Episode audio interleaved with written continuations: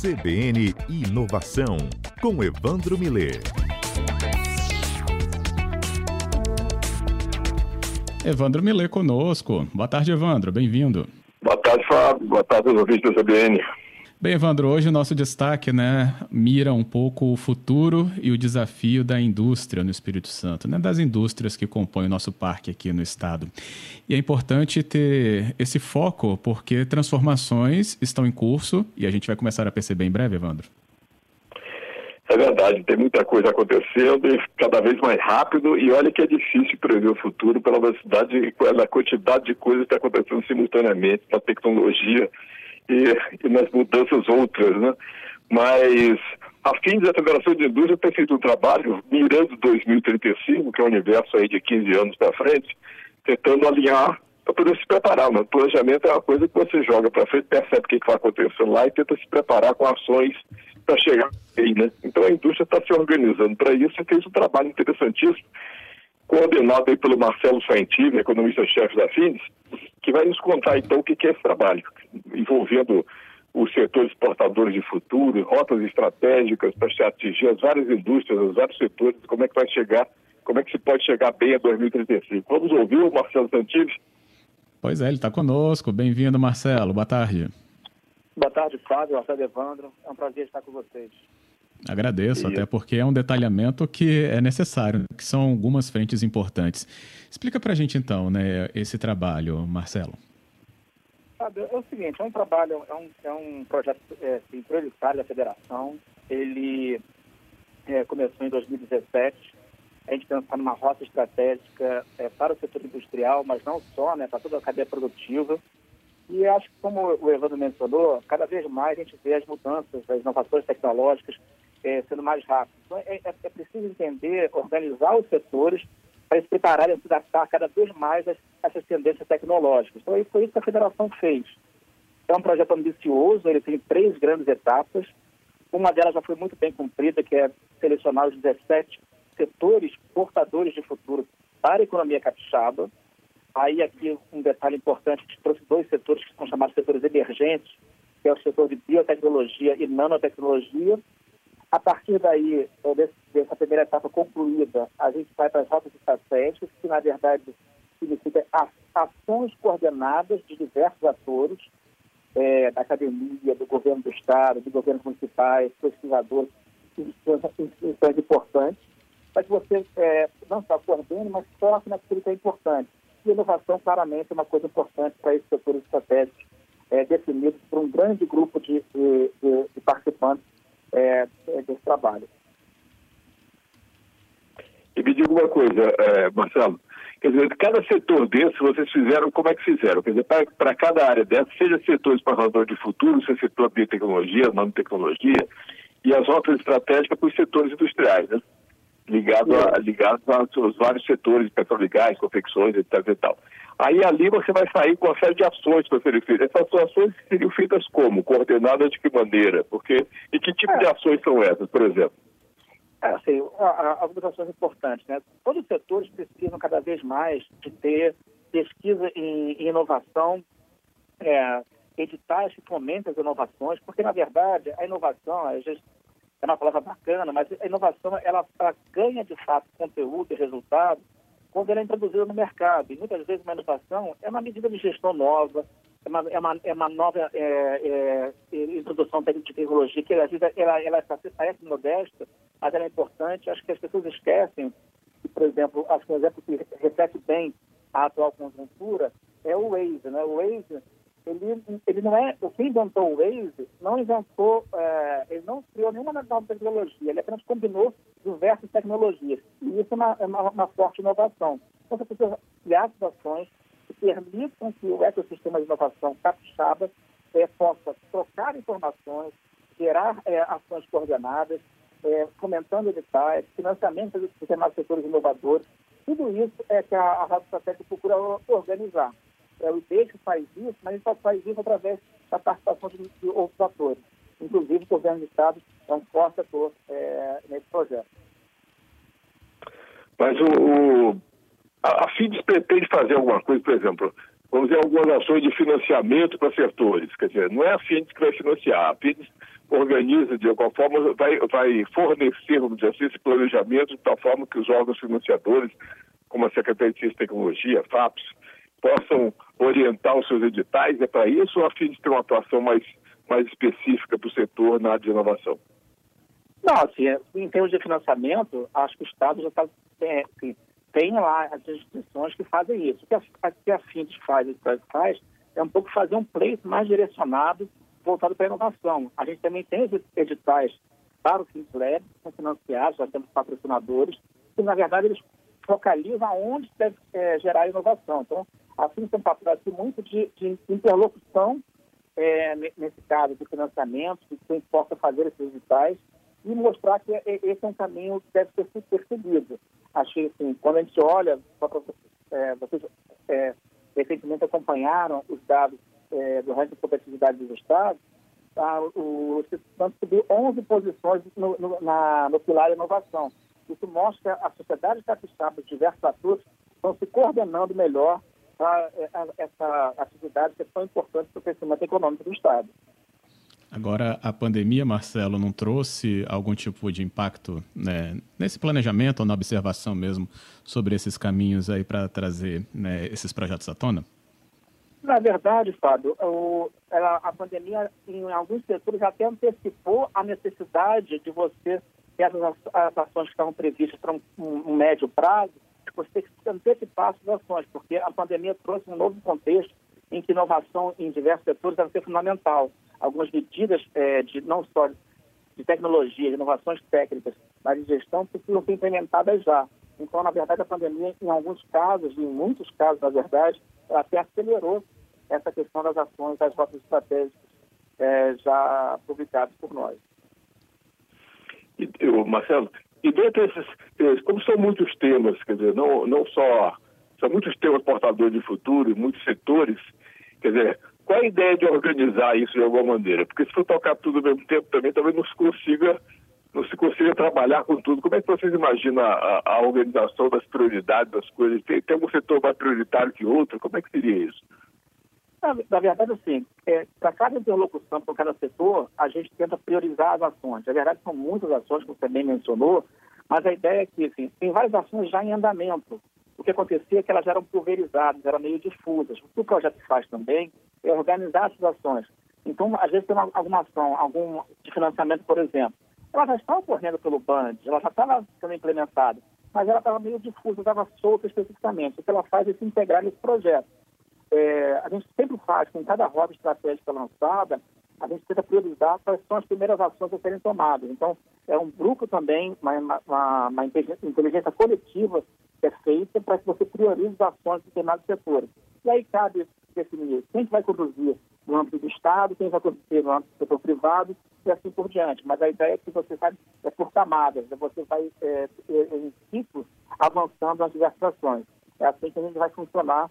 Estamos funcionando assim já, já há algum tempo. Áreas tradicionais da nossa, da nossa economia, né? Siderurgia, é, as rochas, petróleo e gás, né? Que é sempre uma força também. É, estão incluídos em tudo isso também, né? Então, então todos, todos, todos, os setores, os setores estruturais, tradicionais da economia capixaba, eles claramente têm uma vocação de é, assim, levar novos, é, assim, implementar esse novo ciclo econômico é, tão almejado é, por nós. Mas, na verdade, o que a gente faz aqui é um pouco essa integração de diversos setores, porque muitas tecnologias, elas perpassam diversos setores. Então, o projeto tem, essa capacidade, né? Você tem uma, tecnologia da economia digital, ela vale, ela vale para diversos setores. Então, quando prioriza em algum momento o setor de economia digital para o Espírito Santo, ele certamente vai beneficiar todos os outros setores também é, que podem puxar é, o novo ciclo econômico do, uh, do Estado. Marcelo, você faz um trabalho lá no IDES de observatório da economia de uma forma geral, né, que alimenta até essas, essas, esses, esses, projetos de 2035. Né? Como é que você está vendo a recuperação do Estado, quer dizer, a partir agora da pandemia? Quais são os setores mais promissores agora para uma retomada da economia para o Espírito Santo mais rápida, aí, desses setores todos? Não mirando exatamente 2035, mas a partir de agora, como é que você percebe pelo observatório que você faz aí normalmente? Bom, é, bom, é, sim, é difícil chamar atenção, mas acho que uma, acho que o novo, o novo marco regulatório, do setor de gás certamente vai impulsionar o setor de, de gás no, no Estado. Acho que o setor de alimentos e bebidas vem, na verdade, performando já bem, né? Assim, acho que ele vai, vai puxar muito bem. O setor da petrolose passou por um ano difícil em 2019, mas é um setor importante se recupera bem também né, né em 2020. Né, os preços internacionais voltam a subir. Então, a minha expectativa é que com a demanda internacional é, aumentando, os setores industriais tradicionais de commodities possam puxar a economia capixaba. É, é sempre bom lembrar né, que a atividade econômica aqui, a volta da, da atividade econômica da Samarco, prevista para o final do ano, é muito importante. acho que esses são setores que vão puxar a economia. Mas é uma economia que tende, é, no nosso modo de ver, a ter uma retomada mais rápida que outros estados do, é, do Brasil, porque é, a, Santos, além da organização fiscal, tem uma vocação muito clara de planejamento. acho que isso pode ser muito uma vantagem comparativa importante é, no pós-pandemia. Evandro Miller conosco hoje, recebendo Marcelo Saintif, é economista-chefe da FINDES, Federação das Indústrias do Espírito Santo, e a gente falando sobre o destaque né, do projeto Indústria 2035 na indústria do Espírito Santo. Já tivemos uma primeira parte da conversa aqui com explicações importantes do Marcelo, também observações do Evandro, que continuam agora nesta parte. Eu só introduzo novamente a questão é, que dois ouvintes levantaram aqui, o Marcos e o Tiago. Eles falaram sobre regiões, né, alguma que possa ser mais impactada com esse planejamento, e vagas de empregos. Marcelo, o que, que a gente poderia então destacar? Não, Fábio, com relação ao emprego, a gente espera, na verdade, com o desenvolvimento desse projeto, que assim, ao desenvolver economicamente um determinado setor, gere-se mais empregos nesse setor e com empregos de melhor qualidade. Então, acho que isso é uma consequência é, da evolução desse projeto, mas não tem nada diretamente relacionado ao mercado de trabalho especificamente. Com relação às regiões, depende muito da, da do setor, é, aonde se localiza cada setor. Por exemplo, o setor agroalimentar, perpassa todo o estado de Espírito Santo. Então, ao desenvolver o setor, e já foi uma rota estratégica já lançada, e beneficia todo o estado. Então, depende muito da localização geográfica de cada setor tratado nesse projeto. Mas, enfim, a gente entende que, de uma forma geral, é um projeto que beneficia todo o estado, vai depender das regiões de acordo com o setor é, estudado e feita, é, feita essa análise prospectiva. Marcelo, para fazer esse trabalho todo, quer dizer, envolve todo o trabalho tem uma componente fortíssima de tecnologia e inovação em todos eles, né? porque naturalmente todos os setores estão cada vez mais utilizando tecnologia de todo tipo e setores. Como é que você vê a participação das universidades aqui no Espírito Santo? É são fundamentais, né? essa participação é fundamental para poder alimentar isso aí, não só emprego, mas a tecnologia necessária para fazer isso. Nós estamos falando na nanotecnologia, biotecnologia, indústria 4.0, inteligência artificial.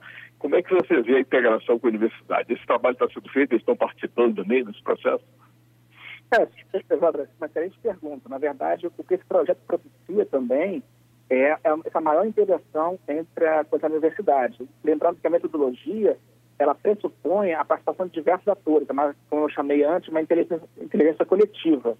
Então, assim, tem pesquisadores que participaram, a gente teve, na verdade, a academia participando fortemente. No caso específico, até, o setor de biotecnologia, uma interação muito bacana, porque teve muita gente da academia junto com empresas que já existiam aqui, e pela primeira vez estava se criando uma rede é, de informação sobre o setor de biotecnologia, que é certamente muito promissor em termos de inovação para o Estado. Então, acho que é, cada vez mais o projeto vai puxar essa participação e essa interação com a universidade é, do Estado do, do Espírito Santo. Eu tenho certeza que isso acontecerá. Ok. Agora, hum, pode falar, Evandro. E, e, como é que vê os próximos passos para esse projeto? Quer dizer, já foi identificado rota de alguns processos, né? e tem outros, tem mais uns 10 né, para fazer primeiro, né? Como é que você vê o processo até onde vai? E é a previsão de mais, mais quanto tempo para fechar isso e para a operação, essa dinâmica toda funcionar, aí, de, de ações, etc. Assim, Evandro, assim, nas rotas estratégicas já lançadas, a gente tem uma dinâmica de acompanhamento das ações e organização é, dessas agendas prioritárias. Nas outras rotas, é um processo longo é, que vai, assim, a gente pretende, é, nos próximos três anos, terminar todos os 17 setores.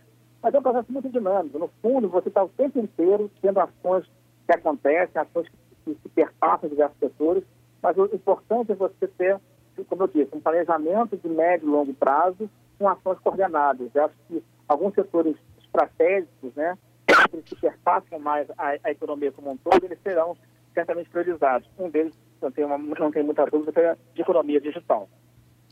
Bem, a gente tem também discussões que acho que podem passar aí pelo, pelo poder público, né, o estadual e o federal. E a gente está vendo aí que tem muita discussão no âmbito federal. Né? Tem reformas em andamento, ou pelo menos deveriam né, estar se encaminhando nesse sentido. Tem expectativa. Isso interfere em algum tipo né, de. em algum ponto desse planejamento, é, Marcelo? Ou isso pode caminhar realmente paralelo a algumas definições que podem surgir? Não, assim, acho que caminha em paralelo, Fábio. Eu acho que, na verdade, é, é bom que as reformas chamadas estruturais em nível federal elas avancem, né? Você tem mais, é, reformas são prioritárias para o país e o país avançando e, e, e voltando a ter um crescimento sustentável é, no médio prazo, no médio e longo prazo, certamente isso ajuda muito esse projeto que está também pensando é, os setores em nível micro. Mas a verdade é que os projetos podem andar em paralelo, mas o país, o país performando bem, certamente o Espírito Santo é, seguirá nessa toada. Beleza. É, então é isso, né, Evandro? É isso. Tá bom, Boa. 2035, vamos planejar para frente, isso mesmo. Muita novidade, muita tecnologia, muita inovação. Se, se eu não me engano, Marcelo, depois você pode até debater junto com os seus pares, né? 2035 vai ser o ano do, dos 500 anos do Espírito Santo. Ah, é verdade, é verdade. É uma boa data, né? É 34 e 35. Pois é, ó, já dá até um, um, um bom plano aí de comunicação. Muito bom. Queria agradecer, viu, Marcelo, sua participação aqui com a gente.